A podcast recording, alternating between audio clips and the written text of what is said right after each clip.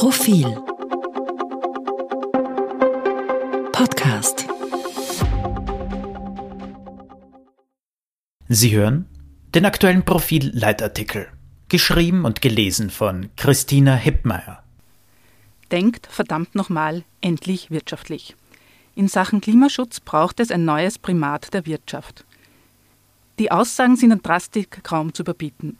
Die globale Sicherheit und Stabilität steht auf dem Spiel, warnt Patricia Espinosa, die oberste Klimabeauftragte der Vereinten Nationen. Ihr Chef, UN-Generalsekretär Antonio Guterres, sprach im August angesichts des jüngsten Berichts des Weltklimarats von einer Alarmstufe Rot für die Menschheit. Wir stehen am Rande des Abgrunds, sagte er damals. Mit diplomatischen Wortgelanden hält sich zu Recht niemand mehr auf. Um ganz sicher zu gehen und wirklich deutlich zu machen, wovon die Experten hier reden. Menschen werden sterben, aufgrund von Hungersnöten und gewalttätigen Konflikten. Nicht nur in weit entfernten Weltgegenden, auch in Europa, auch in Österreich. Nämlich dann, wenn die Menschheit die Erderhitzung nicht in den Griff bekommt. Genau das soll ab 31. Oktober bei der COP26, der Weltklimakonferenz im schottischen Glasgow, versucht werden. Wieder einmal. Schon 1992 einigten sich mehr als 150 Länder in Rio de Janeiro darauf, die Emissionen von Treibhausgasen auf einem Niveau zu stabilisieren, welches eine gefährliche Störung des Klimasystems verhindern würde. Es gab eine ganze Reihe von Folgetreffen, bei denen die Staatengemeinschaft regelmäßig in global alarmistische Bestürzung ausbrach, viel versprach und dann wenig tat. Doch die Emissionen sind zwischenzeitlich ebenso gestiegen wie die Temperaturen in der Atmosphäre, während die verheerenden Folgen des Klimawandels Dürren, Überschwemmungen, Waldbrände, schmelzende Pole und Gletscher immer deutlicher zutage treten. Und wir bewegen uns in die völlig falsche Richtung, für das Jahr 2021 wird der zweitgrößte Emissionsanstieg aller Zeiten prognostiziert. Von den Pariser Klimazielen, die Erderwärmung auf 1,5 Grad zu begrenzen, sind die Staaten Lichtjahre entfernt. In der Realität läuft es mit den bisher gesetzten respektive geplanten Maßnahmen auf einen globalen Temperaturanstieg von 2,7 Grad Celsius bis Ende des Jahrhunderts hinaus. Ganz ehrlich, wem angesichts der real drohenden Konsequenzen aus dieser Klimaerhitzung nicht Angst und Bang wird, der hat sich noch nicht einmal im Ansatz mit der Thematik beschäftigt. Erstaunlicherweise gibt es aber ganz offensichtlich nach wie vor noch viele solcher Menschen. Was noch schlimmer ist, sie sitzen oft an den Schalthebeln der Macht. Man nehme etwa Österreich, wo sich Harald Mahrer, Präsident der Wirtschaftskammer, dafür selbst auf die Schulter klopft, im Zuge der ökosozialen Steuerreform der türkis-grünen Regierung die Abschaffung des sogenannten Dieselprivilegs wegverhandelt zu haben.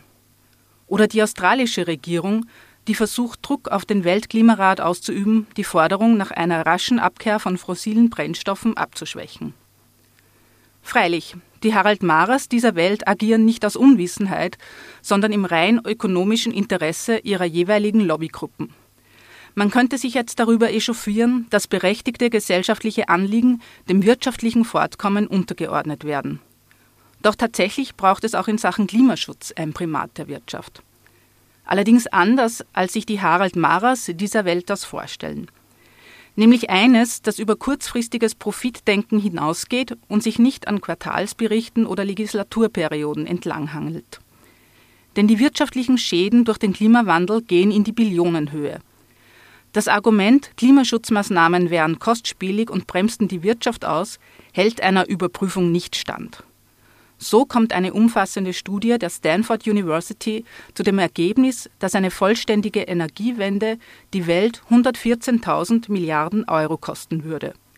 Diese zugegeben hohe Investition würde der Menschheit allerdings jährlich Kosten von 41.000 Milliarden Euro sparen durch geringere Luftverschmutzung und Erderhitzung samt deren gesundheitlichen und wirtschaftlichen Folgen.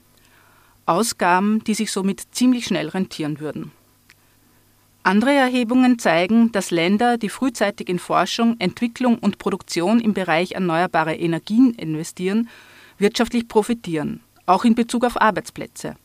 Nachzügler bei der Dekarbonisierung hingegen werden in den kommenden zehn Jahren deutlich höheren Transformationsrisiken wie sinkender industrieller Wettbewerbsfähigkeit und ökonomischer Instabilität ausgesetzt sein. Vor allem solche Länder, deren Wirtschaft stark von Fossilenergie abhängig ist. Ein erheblicher Teil der internationalen Investorenschaft sieht fossile Brennstoffe und Infrastruktur schon heute als Vermögenswerte ohne langfristige Rentabilitätsaussichten. Die Hoffnungen in den Gipfel in Glasgow sind also hoch. Nicht umsonst wird er als Wendepunkt bezeichnet.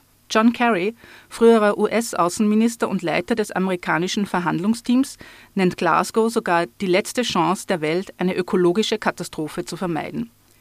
Wir sollten sie ergreifen und den Parteien, Interessengruppen, vornehmlich auch jenen, die sich gerne Wirtschaftskompetenz an die Fahnen heften, möchte man ins Stammbuch schreiben.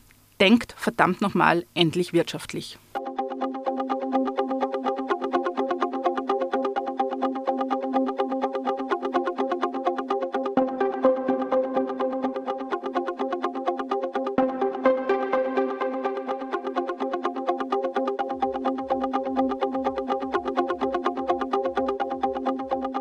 Mehr zum Thema auf Profil.at.